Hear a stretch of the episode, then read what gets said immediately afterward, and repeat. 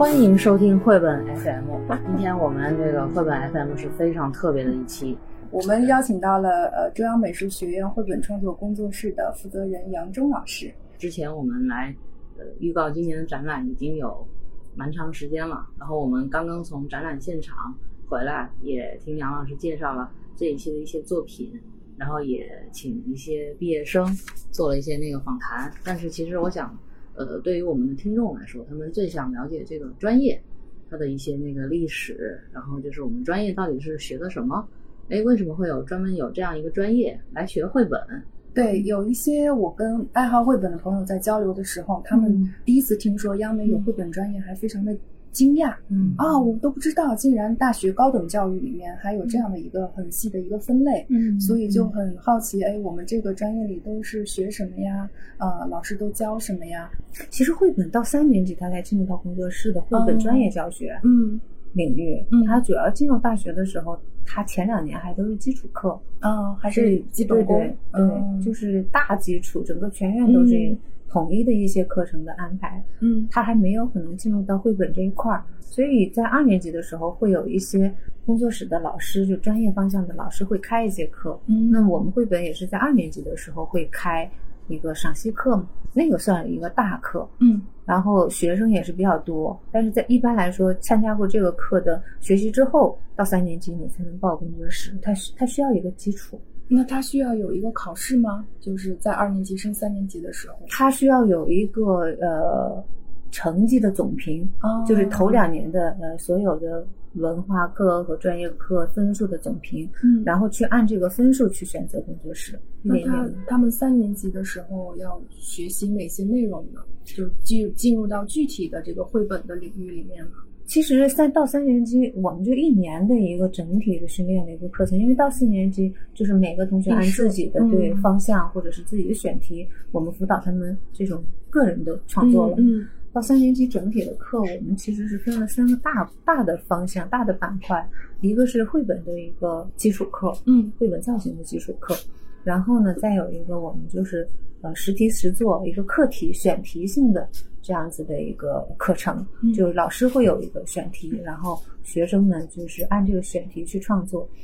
呃，还有就是有一个偏向于概念，嗯概念绘本。这个选题也是一个小比较年轻的小红老师吧，嗯他来给学生也是设定一个选题，然后通过这个选题去发挥自己的，可能拓宽一下绘本本身的一个叙事结构，然后去更加有自己个人的一个发挥和创意，然后把那个自己的对外的一个平台也能搭建起来，嗯个人的平台也能搭建起来，嗯不单是学绘本，然后同时你怎么去宣传自自己，啊，这些也要也有对对哦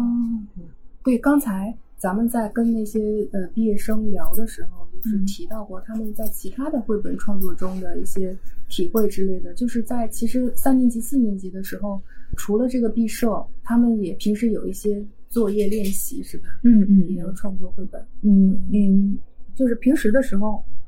我们有一个贯穿的一个习惯，就是让这些孩子们就平时要画，哦，随时随随地的观察画，就是这个手绘不要断。嗯，我发现可能真的是因为就是学院派，嗯所以这个专业已经是有十多年，接近二十年的历史了。但是实际上，对于那个社会的观众、读者来说，嗯还不是那么了解。那我们就拿这次绘本展的那个、哎就今年单词，对对，对，其实来说一下。嗯，会会求圆，本求真对对，因为我们每一年这个前沿，也就是就是每一届的展览，我们都有一个主题。嗯，这个主题确实也是都我我想，然后由我们那个工作室的向华老师哈，就是我们文字辅导的一个老师来呃大家共同商量，然后他来他来执笔。那么其实每一届的这个发刊词，我特别建议呃，就是大家如果真有机会来看展览，或者之后我们会发这个公众号的。那大家就去看更具体的看这个展览，就千万不要错过这前言，因为每一年的我们写的这个都是发自肺腑和发自这一届的学生的一个创作的状态。嗯，嗯我们真是也是有感而发才，嗯才会写这样子一个标题，然后像一个总纲或一个感受一样，就代表工作室的全体师生的一个心声。嗯嗯那么，会求圆，本求真这个会呢，当时我就想，其实它是指一个绘画，一个表达手段。因为对于我们这个大学生、本科生来说呢，其实尤其是央美的学生，就是绘画是他们最根本的一个技能、技法，因为他们考上来就要是美术生啊。但是真正的绘画的根本和源头，在我们这个专业里面，我觉得其实可能这两年下来，我们的一个根本就是在追求它的源头是什么。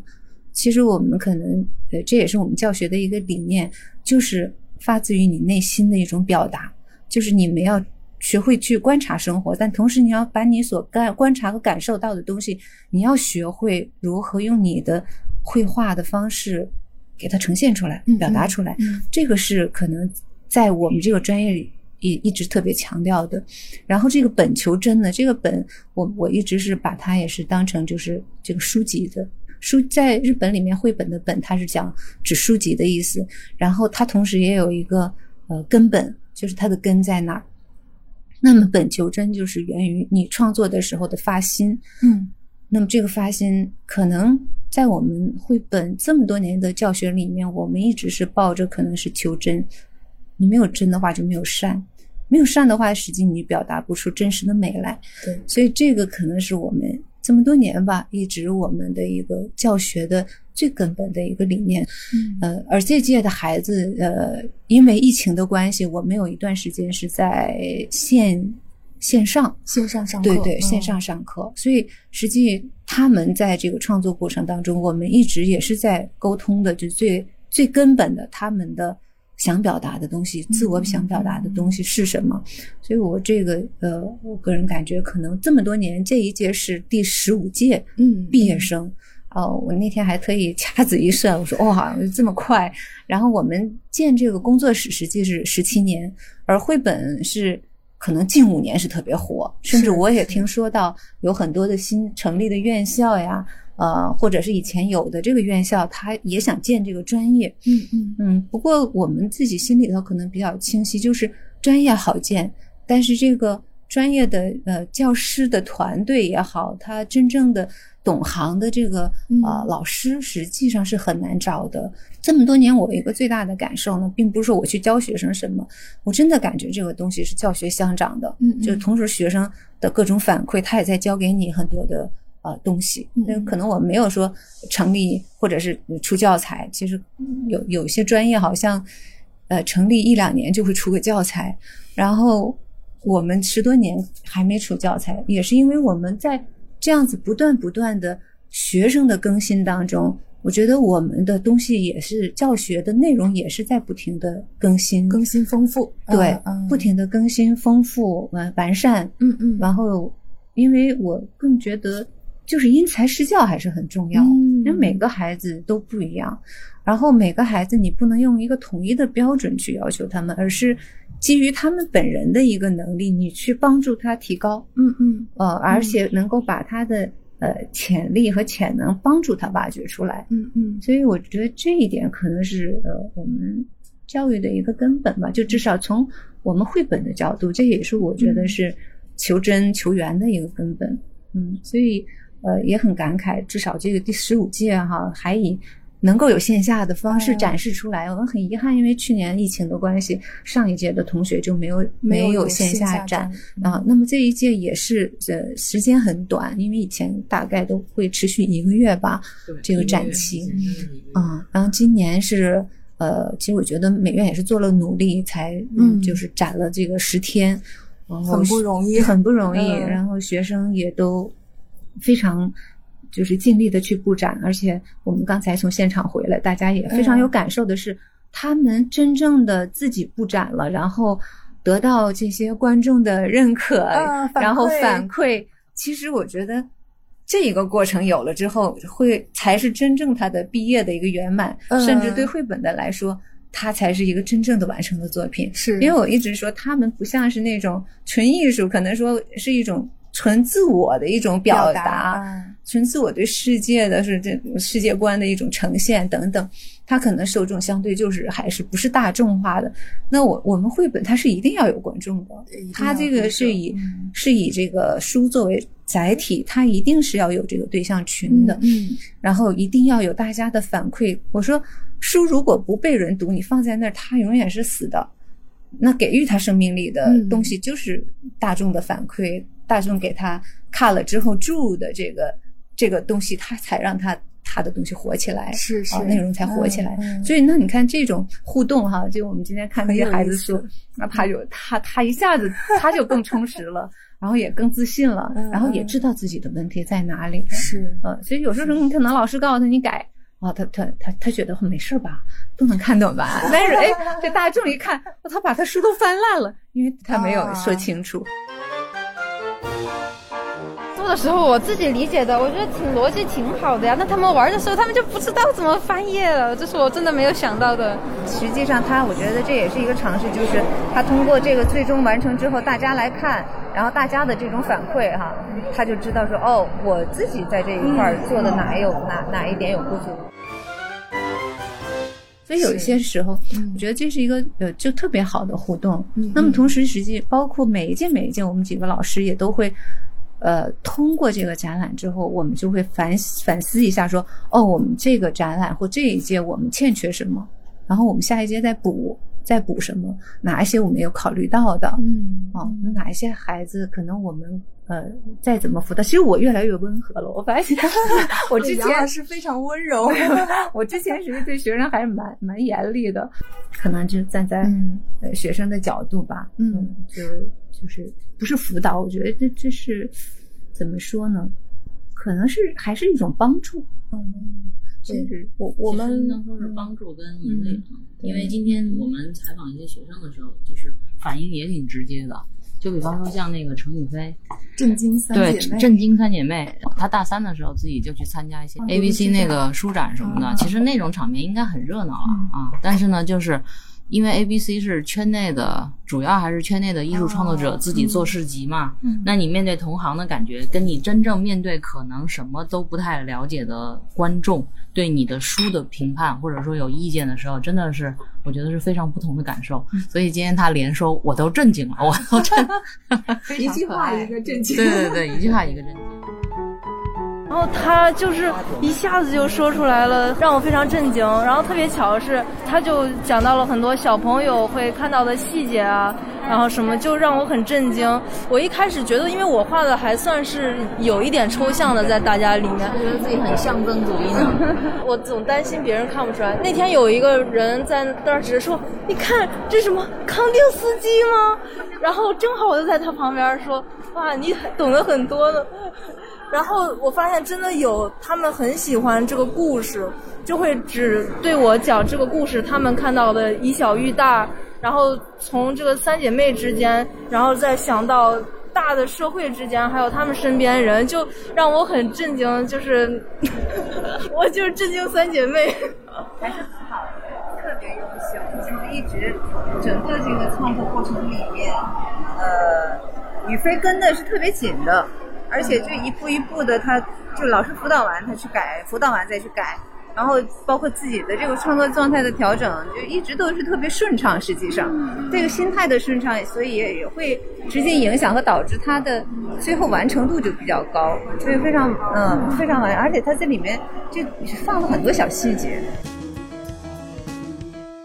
对我们刚才在聊的这个展览是央美的本科毕业展，现在正在展览当中。对，就在花家地的中央美术学院美术馆。嗯，展很难。对，预约很难，大家一定要提前去央美的公众号上面去预约参观的时间。这个是展期是从十号到二十号。对，我们刚才在展览的现场也看到了今年绘本创作工作室的这些孩子的作品。不管是从内容上还是形式上，还是蛮丰富的。嗯，包括有无字书，有游戏书，甚至还有关注到这个白血病话题的这个绘本。对我，我作为一个行外的观众，我也很好奇，就是他们在设计自己的作品的时候，是自己最开始就有这个创意的一个方向，还是说在和老师的沟通当中再去完善自己的这个方向？是就是比如说他想做游戏书，是一开始就有这个设想的吗？就是学生本人。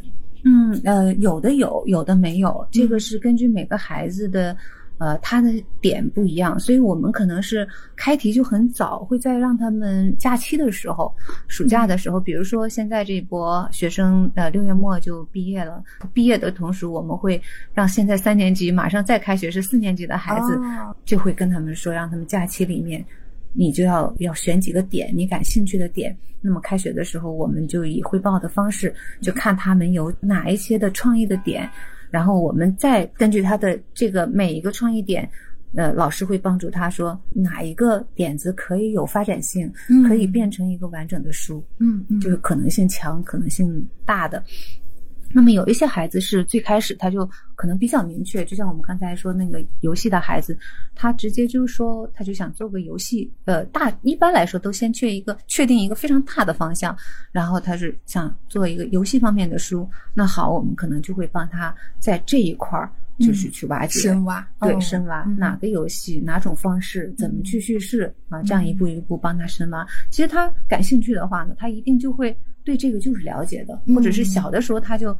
呃，对这个就记忆就很深刻，然后他就会坚持给他做做完整。否则他有一些光是灵光一现的一个点子的话，就像我们也讲那个太阳城的孩子，他灵光一现，他感动了自己。很重要的是，我们是要有观众嘛，我们要有这个读者。你感动自己是第一步，但是同时第二感动别人是第二步。那么。这个有一些灵光一现的点子，有为什么有时候我们会觉得站不住呢？是因为实际你的这个灵光一闪，别人都闪过了，而且别人可能闪完之后人做的就呃可能已经比你更好了，所以我们就会帮助学生去发现他他能够做的这一点是别人没做过的，独一无二的。对对对，嗯，哪怕就是说相同的题材有人做过，但是角度可能不一样，嗯。这这都是可挖掘的，但是也是基于他这个东西是源自于他自己的，就是我说，嗯，会会求缘本求真的，就是源自于他真实自己的一个感受和生活的。就像有的孩子，他可能你看他太阳虫，他自己打动他的就是他住在高层，然后疫情期间就有一个蝉落到他家的那个窗台上，完了那个蝉很美，因为我们看到蝉就生命很短暂嘛。然后虽然死死掉之后，但是他就说当时看到那个闪闪发光的，在那个光线下，然后特别漂亮。他说死的特别美 然后他说：“哎呀，这个就是他就想，他说死了也感觉他曾经生命的一种辉煌吧。所以他就觉得，虽然是用蝉作为一个主主角，但是他觉得像一个太阳虫一样。所以我们就觉得，哎，这点挺好，我们就抓住他。嗯嗯。然后同时他自己养老鼠，哦，他不是仓鼠。啊，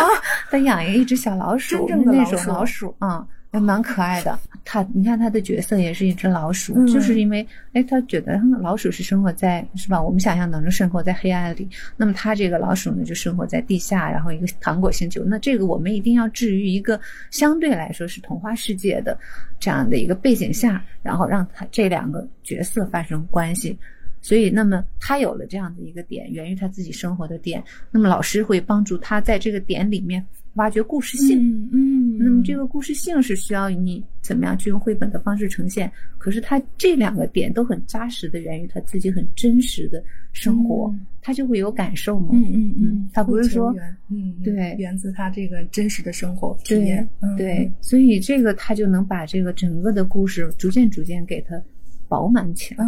嗯，对，它最后完成度非常高，非常高，嗯，特别好的。对，所以我们实际上以前可能美院的有一些展览，大家就会只看挂在墙上的画，然后很多实际大人是不太会去翻书的。然后有的时候说看着我们画说这画的什么，我看不懂。然后后来有有的时候我在我就说我说看这个，这个是看书，因为书才是它最终的一个呈现和结果。所以实际我们的孩子吧，你要让他们画插画的话。是每个同学能力都很强，嗯，你要画个四五张一挂啊，我我相信就视觉冲击力是很大的。你画细的也好，画呃表现力的也好，都能。但是绘本很重要的一点，实际它每一张画单独挂出来的时候，你觉得缺点什么？嗯，它每一张画实际你放在放在那个墙上的时候，它是不完整的。对，但是它放在书里，它是让书完整的，嗯嗯，这个特别重要。这个也是就是我们说绘本特别根本，我们一张画。它不是独立成立的说一个作品，而是在这个书里面，它起到一个承上启下的翻页的功能，它使这本书、这本阅读这个故事完整。这个是我们一直最难解决和一直在教学和辅导当中要解决的一个问题。这个可能是呃很多。如果想成立这个专业，或者是要对绘本想去了解的话，我觉得这是最重要的。我们不是说永远，我跟学生也在说，你们拼的不是画，不是技术，而是怎么把你这本书这个故事讲好，这个特别重要。哪怕是一个点子，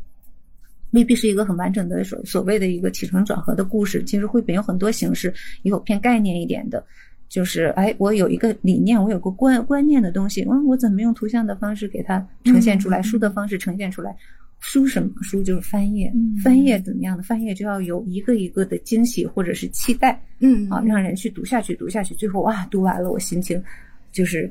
喜怒哀居爱无欲的都有了哈。我就说，可能今年的这个展览会让大家，如果你安静下来，内心那虽然人很多哈，那大家一定要一本一本读进去。就是我说我我说人类的七情啊，在这次展览里都有体现，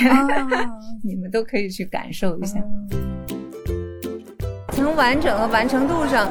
就是这一届里面可能雪莲的完成度这个最高，因为它整个不但是从内容，从版式。从标题的设计都能都能做到，就这个特别难，包括文字排版等等。因为我们说这个绘本其实不单单只是图文，你画完图就完事儿，甚至可能有的同学到最后才能画完图，你就没法去做排版。其实它整体的那个排版也特别重要，包括它的标题文字跟它整个的这个故事的关系怎么去设计。这也是一个他们全面能力的一个培养嘛，所以能跟上的很少，所以相对来说，能力上还有他的整个的那种持久性上、持耐力上都都蛮强的。但他会往往弯的拐，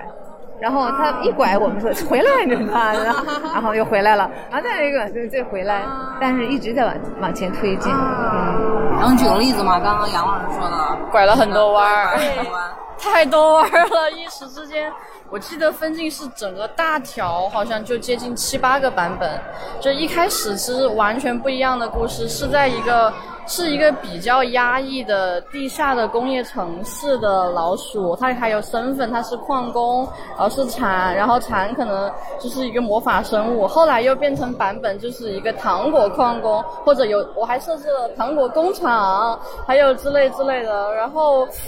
总总之是可能整个外观的世界的设计上都有很多的变化吧，是一步一步在简化，最后变成了一个呃，我觉得是比较单纯的版本，就把那些我想的各种就是天马行空啊、乱七八糟啊的设定给它删除掉之后，它故事简单了，其实力量好像会变得更强一点。他的想法分很分散，但是特别好，就是他所有一个冒出来一个想法，我说哦，那这个想法实际还可以成另一个故事，嗯。然后我说，但是这个故事好像就不需要这个想法，就它会有，就像我们写文章一样啊，它它它会有好多一个发展空间，或者是发展的那个那那那另一个故故事的那种渠道了。我说，咱咱们先规规矩矩把这一个先做好。给它构架好，你把这一个故事会讲了，你以后有很多想法，你都会按照这样子的一个故事的逻辑给它讲清楚。嗯，年轻创作者容易面临到的一个问题就是想法太多，抓不到那个主线。对对对，老师跟读者其实就是帮帮他们去粗取经嘛。对对，最后变得简单，其实简单是好事。是的，就像他说，实际你到最后发现简单，就力量反而就大了。对。你乱的话，它的它的力量就会被这些东西分散了，是是了。嗯，经常会因为就是突然一个冲动，就会想说，呃。我记得有一个晚上，是第二天马上要汇报了。我本来要睡觉，然后凌晨突然想起来啊，我好想好想那样画，想画他们两个以那样的方式去进行。我赶紧爬起来，然后抛开本子就开始画新的版本的分镜，然后自己把自己感动的不得了。而我说我边画边掉眼泪，我第二天去跟老师讲，我一定要好好讲，我一定能画这个故事。然后第二天放到杨妈面前讲完之后，杨妈跟杨老师就摇摇头说复杂。跑偏了，然后那个时候就特别难受。但是真的就是做创作，有的时候那个冲动太强了，会刹不住车。但是可能对于一个这么长期的一个工程量来说，那一天的我感受到的那种创作冲动，它不一定能够支撑那么长的创作。它可能删减之后，或者就是在变得简单之后，它才是可以就是一直深挖深挖的那样的一个脉络。啊，这每一届都会有，他们会会很激动，自己新的想法，觉得我新的想法一定比旧的想法好哈。他自己，因为他会创作到一个瓶颈之后，他对以前的那个故事已经倦怠了，实际上没有新鲜感，谁都是这样。但但是可能老师会知道说哪个故事更有分量，或者是更有发展性，发展的可能性更大，所以就会呃让他们刹车啊。但有的时候可能学生这个阶段有的不理解，但是呃往往都是到最后这个故事完成了，到毕设结束拿到东西的时候那，他们也会觉得哦，就是很很满很满足。是不是当老师也觉得很幸福？就孩子们的这个创作。对，虽然幸福，但我也知道他们很痛苦。有的时候，你像他们一个一个想法，然后，呃，因为不呈现出来，我们看不到问题嘛。但呈现出来，实际是一个就是，哎呀，就是非常痛苦的一个过程。然后又全被否定，或者是不是全被否定？你要你要挑出问题，还要再重新再来一遍。实际我想想，我要从。创作者的角度，站在他们角度，我也会觉得哦，好崩溃，就这种感觉。但恰恰可能学习就是不停的在这种磨合当中，你才一步步往上拔高。因为我们经常会说，呃，就就至少我们专业，我们老师会跟学生说，你必须把你的想法呈现出来，你呈现出来，大家看到才能知道问题。因为每个人的想法是不一样的，嗯，是吧？你说出来的跟我们理解和你的理解一定是不一样的，嗯，所以你一定要画出来，画出来。画出来是等着等待被否定的，等待 被挑出问题来。对对，其实画呈现出来是我们想看到的，是呈现的是不是有问题？嗯，那么呈现有问题，就把这个问题改掉，然后再来一版，再来一版，可能又有新的问题，那就再来，然后一直一直就是把它打磨到，哎，可能就是问题。我们不能说绝对没有问题，就问题越来越少。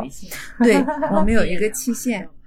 嗯，如果在接对接近到出版或者是呃到出版物的时候，还要再完善。嗯嗯嗯，所以一个经典的不能说经典就好的一部作品，真的需要打磨，要打磨是打的。这个打可能不能是肉体的打了，就是就是精神上的打击。我我最开始还准备了一个问题，我还想说，这个三年级毕业就开始开题，然后要用四年级一整年的时间去。打磨一本绘本，就为什么要用这么长的时间？就现在听下来，可能这一年其实还不算什么，对，只是个开始，对，只只是完成了百分之六十那个感觉哈。嗯，但有的在这里面，可能学生有的呃，就是相对速度比较快，或者他的抗抗打磨 能力比较强，他可能就会完成度就会相对高一点。嗯嗯啊，有的可能相对就会稍微低一点，这根据他们自己的选题还有工作量都有关系。但是很。我觉得很欣慰的就是，呃，这些孩子到最后都能够把这个书呈现出来，它不是说仅仅呈现一个过程，嗯，所以我这这个有始和有终，我们是特别强调的，对对，嗯，也对他们创作者自己来说，最后是有一个结果对在那里，对对对对，做事情一定要有个结果，哪怕这结果不是尽善尽美，嗯，但是一定是要相对完整。是是，最少我们在毕设展上看到的是一个完整的一个结果。对，就可能从这个出版编辑的眼睛中，还能看到一些小小的问题在，但是至少这个故事是一个完整的。对对对，嗯，而且还是不少的呢。实际上，要如果这到到出版这一这一这一块的话，但是我觉得就是还是前期，比如说我们可能最花时间的是我们呈现不出来的那部分，就是不断的在磨这个分镜。嗯，但是这些实际我们说外行或者是不在这这期间的人是看不到的。对，上次庆红他们去打样的时候，我就说，我说你这个。就是已经很完善了，为什么拖到现在才来做样书？他说，因为之前做分镜什么的，真的改了好多稿，嗯，就在这个上头花费了巨大的时间。是的。但是像这种创作过程，如果不是通过手稿、分镜小书，然后一些那种小样图，嗯，然后那种正稿的小样图，这种是无法对公众展示的。所以今年这么多人，我也是憋着的哈，就没看到。嗯，所以想这两届一定一定，这是我的一个愿望，就今年如果疫情呃控制下来，咱们全国能控制下来，就还是要合起来展一个联展。然后那个时候他们的东西能更完整。其实，嗯，就是现在毕业展出结束之后，还会再继续去对去修继续改修改打磨的。嗯。好，我接着问第二个问题。然后那个这两天客流量比较大，被这么多人观看之后，你对作品有什么新的想法？我觉得可能就不同人的经历也不同，但是每个人都有自己不想忘记的人，或者就一直想要陪伴着被陪伴的人。我觉得大家的经历都虽然各有不同，但是在绘本里面就会有一个共同的纽带，把大家的情感都联系在一起。我觉得这是一个很神奇的事情。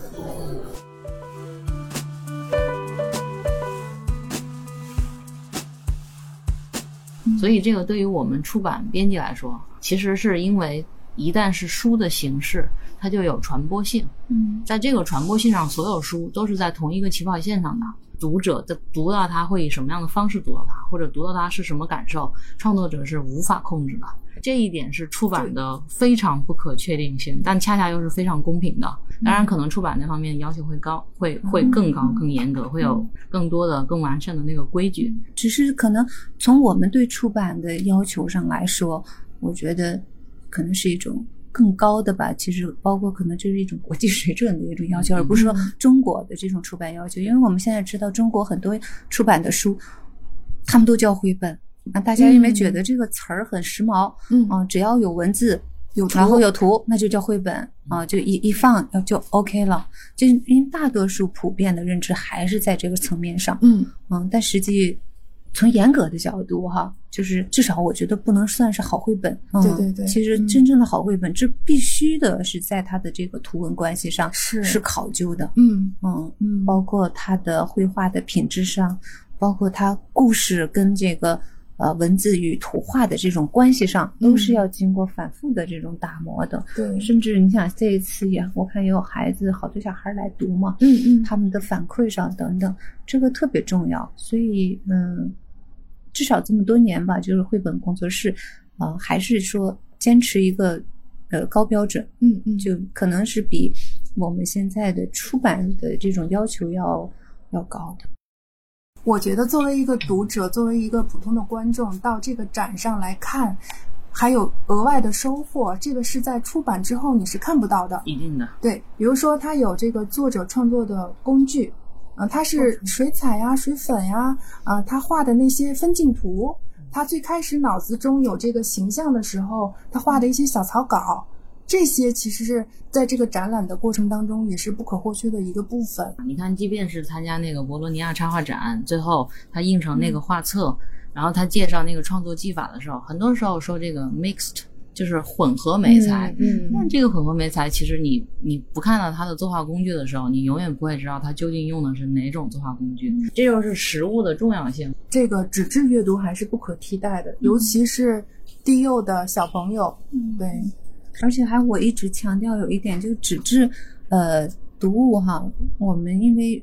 这个是绘本的话，面向低幼低低年龄的，就学前的孩子们，学前直接说白了就应该是不认字的啊，不是一个自主阅读的。嗯嗯那自主阅读是学学龄后嘛，嗯所以绘本来说还是家长要给孩子读的，嗯嗯所以它是存在一种这种互动性的，是是啊，而且应该是互动性的。但是电子读物实际上是什么自主阅读的，嗯他他不愿意跟你互动的，是吧？你等于嗯跟他一起抢这个手手机也好，平板儿也好，他是他他是自主的，所以经常现在来说，新的保姆就是这个平板了哈，电电子的这个电子保姆，就嗯家长如果不想管孩子，给他一个这样子就嗯行。是但是现在往往，嗯，我觉得纸质的这个呃阅读，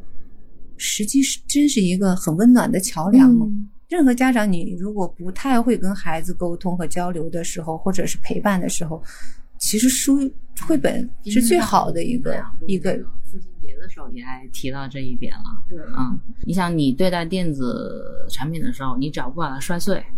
你怎么对待它都可以。但是如果是书的话，你哪怕那个翻书的动作不对，书就有可能会折啊，会有折痕，然后可能也会撕扯坏。其实它，我觉得在某种程度上，这种细节真的会影响人跟物之间的关系。这么多年来，真的我做编辑是有迷思的，就是我我一直在，比方说我在给一些社会的创作者就讲怎么投稿，怎么样去沟通，怎么样去交流，然后也会给一些那种特别。呃，想了解绘本但却无从有那种正规渠道的人，在讲这个绘本一些很基本的基础知识的普及。但是实际上，这个呃，它毕竟是以书的形式展现的嘛。今天听杨老师介绍这些专业，介绍这个当然是很好。但是其实作为一般读者来说，他的诉求就是：第一，他想看到好的绘本；嗯，第二，就是他读绘本的时候，他其实依然需要有一些方法。所以刚刚杨老师说的一些那个图文关系。我觉得这种知识是非常非常好的。对我们今年毕业生是十五个孩子，对我看了，然后是五位指导老师。当时我想想，我是零四年回来吧，零五年，冯老师是最早的呃进入到工作室的，真是元老。然后应该是。我都忘了有点，就零八零九年，向华应该是呃进来的，嗯嗯啊，然后是小冯老师冯旭，嗯，然后之后就是我们的那个毕业生，后来去英国留学，呃，读完硕士之后又回来的这个小雅老师，嗯，一共这五个老师，嗯嗯，既然当当然中间也有一些老师，但是我觉得教学这个事儿真的是非常的。需要大家有一个奉献精神，所以有些时候能坚持到现在，呃，确实非常非常感感恩和感谢，就是能够一起真心吧，可能喜欢这个绘本教学这个事儿吧，才能给他坚持下来。他可能花的精力很多，但你得到的实际的回报可能几乎就是没有，嗯，甚至，但是我我自己个人感觉，就这么多年能坚持下来，他其实给你一个是一个无形资产，对对对，就是。呃，精神上的一种回报是非常大的，但可能每个人还是要要的东西是不一样的吧。所以，呃，我我还是觉得这五位老师真的是特特别难得，这么多年，嗯，付出这么多，然后大家一直有一个共同的一个理念，真的是真心喜欢自己。他们本身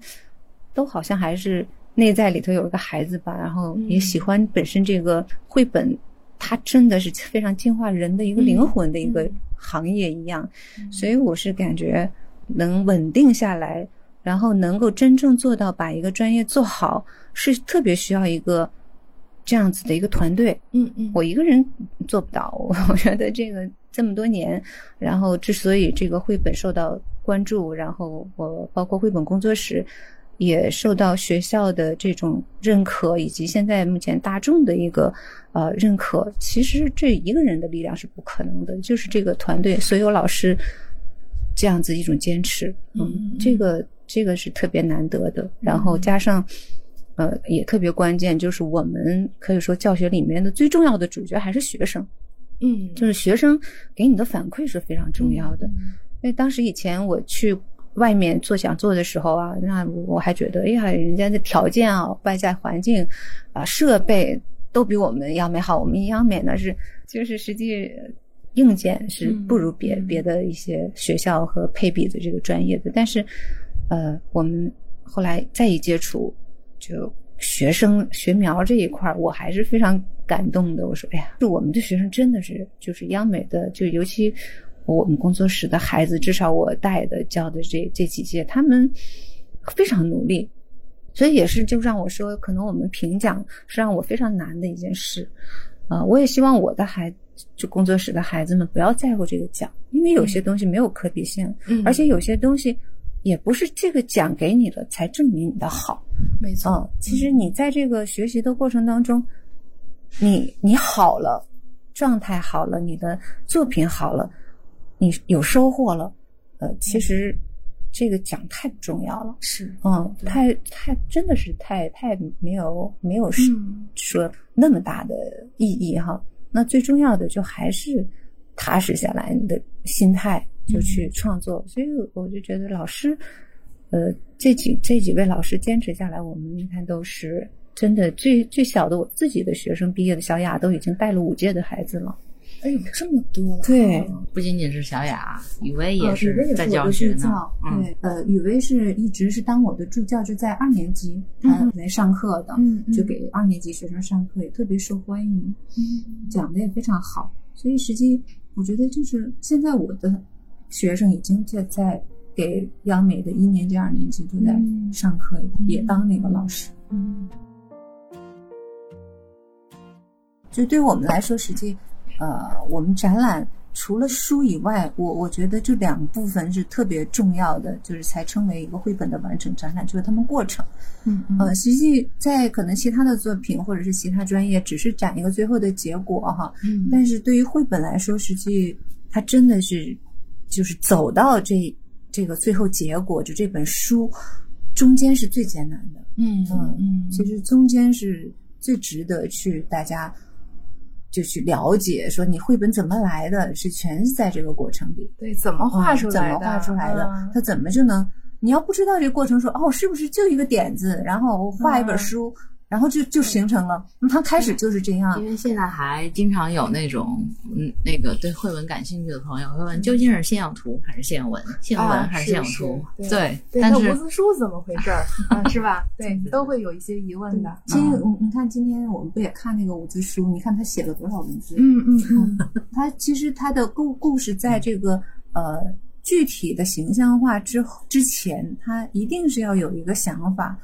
有一个创意，然后他就整个甚至他把他的视觉的一个世界观的构架，他要画出来，他是有他那个地图的。嗯嗯啊，然后他说：“哎，我这起始线，我从哪儿到哪儿哈、从从从地下到天上，再到海底，再回来。其实他他都有一个线路图的，他等于自己构架了一个一个幻想的这样一个世界，嗯然后同时也构架了这个故事。他他文字是很多的，并不是说我我有个点子我就形成一本书。你看，我们还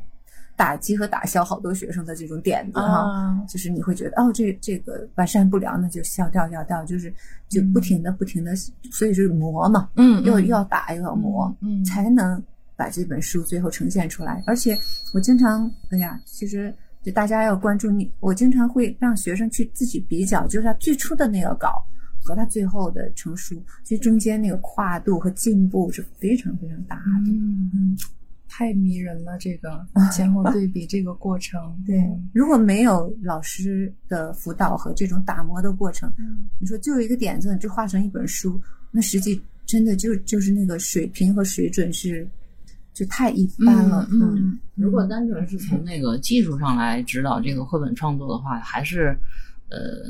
也没有那么复杂，但是很多时候跟创作者的状态是有关系的，而这个状态恰恰是最难以预料的，嗯会有生理跟心理上的各种各样的懈怠啊，然后就是沮丧啊，然后哎突然又灵光一现啊，怎么怎么样的。今天人挺多的，今天周末嘛，然后有很多小朋友、成年人也都过来，碰到很多以前老朋友，挺高兴的。你哎，我想问的是，你对最后这个书名满意吗？挺满意的，我觉得还还很多人能记住这个。好的好的想近视眼儿那个，是因为想就是因为我内容已经比较的红，就没有字嘛，然后想选标题的话，可能要选一个比较的通俗易懂，然后能够吸引人的。迷局又比较的感觉神秘，然后近视又跟大家的关系又很近，对，啊所以就选了这个，也是在老师们帮助之下挑出来这个。哎，想了好几个题目，最后选的这个近视迷局哈。所以他说这样大家读起来可能比较比较能，至少听起来能能清楚，要不然是静静，他怕说，嗯，那是不是很安静的意思？整个那一个多月都是非常紧张，非常紧张。每天少聊都不行那种感觉。那个片子制作的时候，我感觉那个声音前后也是有变化的。就是一个是创作者的，我就是我的声音，我嗯担任旁旁白；还有一个是角色的声音，为了区别他们，所以就做一个转换。这样的，是他整个的从声音到视觉，甚至到整个创作的制作手法，他都用了两重关系。其实他就是让大家就看到那真实、虚幻、虚幻和真实的一个一个质疑吧，他没有给结果，就是说。怎么样多角度，或者是两种不同的角度，我怎么去认识或者是看待这个世界和事物，所以他都用了两重。包括你看他画是最后是用那个反偏打印出来的，他画的时候是是一一种颜色，然后最后他反偏这样子做做出来的这些效果，他并不是说我直接就用我原来的画，他都是用这样的一个方式，有点儿其实嗯，一伟的东西超越了也。就我们平时对绘本的一个认知，就是低幼这种绘本的认知，它它其实是蛮具有实验性的。是是是。嗯，这也是其实，在我的这个专业里，我也蛮提倡的。只要你有这个想法。然后以这个绘本只是一个载体嘛，对，以这样一个载体的方式去呈现你的这种，其实是你的人生观、你的价值观，你对呃作品和世界的一个认识和看法、理解。对，我觉得他其实这比较立体和全方位的呈现了他的一个观点。不愧是班长。其实最重要的就你，你首先还是爱爱画嘛。然后还有一点特别重要，就是创作绘本不像独立创作，就是你你自己去完成哈。可能嗯，像我们纯艺术的孩子吧，他可能跟导师也就是在这个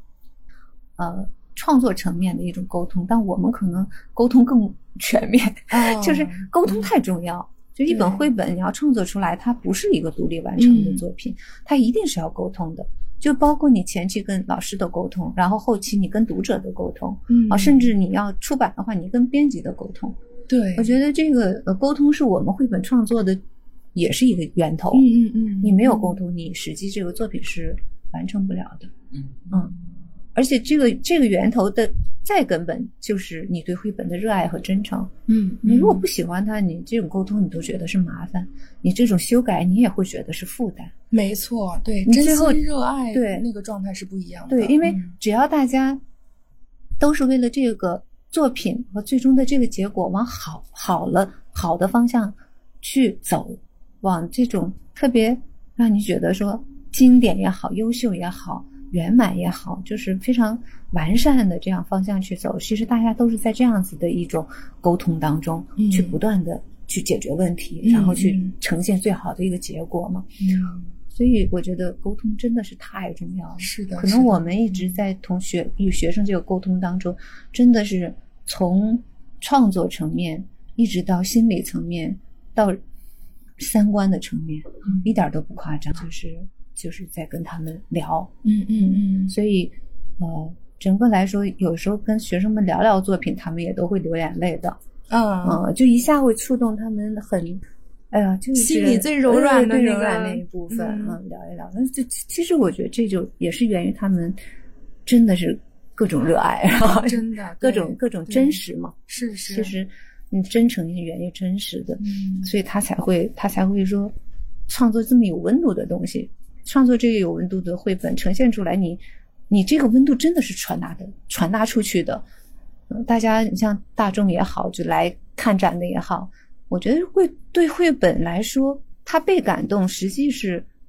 是真的这个东西。首先，作者和老师等等，在沟通过程当中，他的他的真诚是放进去的。嗯嗯所以这种放进去，把自己的最真实的那一面放进去的同时，他一定是传达出来的。它这这个东西你看不到，但是这种力量是在这个书里面存在的。是是的，能够感受到，就对。在读绘本的那个过程当中，嗯，通过图像，通过文字，对对对，它就会打动你。那这个打动一定是源于他们在这作品里面积累了那样子的、嗯。那么多的情感，嗯。那么甚至那么多的转变。嗯。这个真的是很难得的，因为很多呃社会上的创作者，他首先可能就会败在一个点上。当然，我说这败有点过哈，不愿袒露。嗯你你的你传达出来的东西是各种包裹着各种各样那种外皮的，或者说你经过了多重多重修饰的，我觉得这种就很难。嗯嗯，就是其实是缺乏诚意。当然，这个缺缺乏诚意，也许是技术性的，也许是那个创作状态上的。嗯嗯嗯，因为因为中间缺乏了很多过程。嗯，嗯，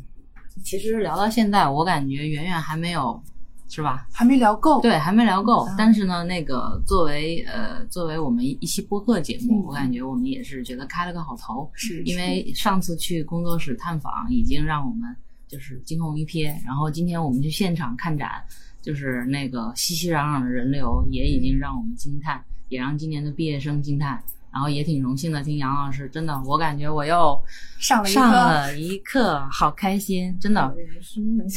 为什么是本求真？其实我自己当绘本编辑，或者说去外头就是当职场人的时候，经常我也会跑偏啊。但你经常到杨老师这边来听一场，我感觉哎我又能够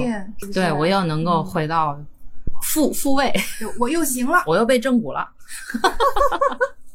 其实我也希望通过我们这这种播客节目吧，大家也来听一下，嗯，因为因为其实世界一定是纷乱的，但是就是听多听一下本真的东西，嗯啊，就是便于大家便于大家复原。我们非常感谢杨老师跟我们分享了一个非常美好的下午啊、如果以后有机会的话，我们想再请杨老师跟我们再多讲一讲关于绘本的故事。其实我已经我觉得讲的好为人师这个没有毛病特别特别严重，已经说了好多，一谈到绘本话匣子就打开，非常感谢。嗯，绘本 FM，嗯，以后我们可以经常沟通，经常 聚一聚。对对对，好，那我们这期节目就先到这儿啦。好啦，好，再再见。拜拜。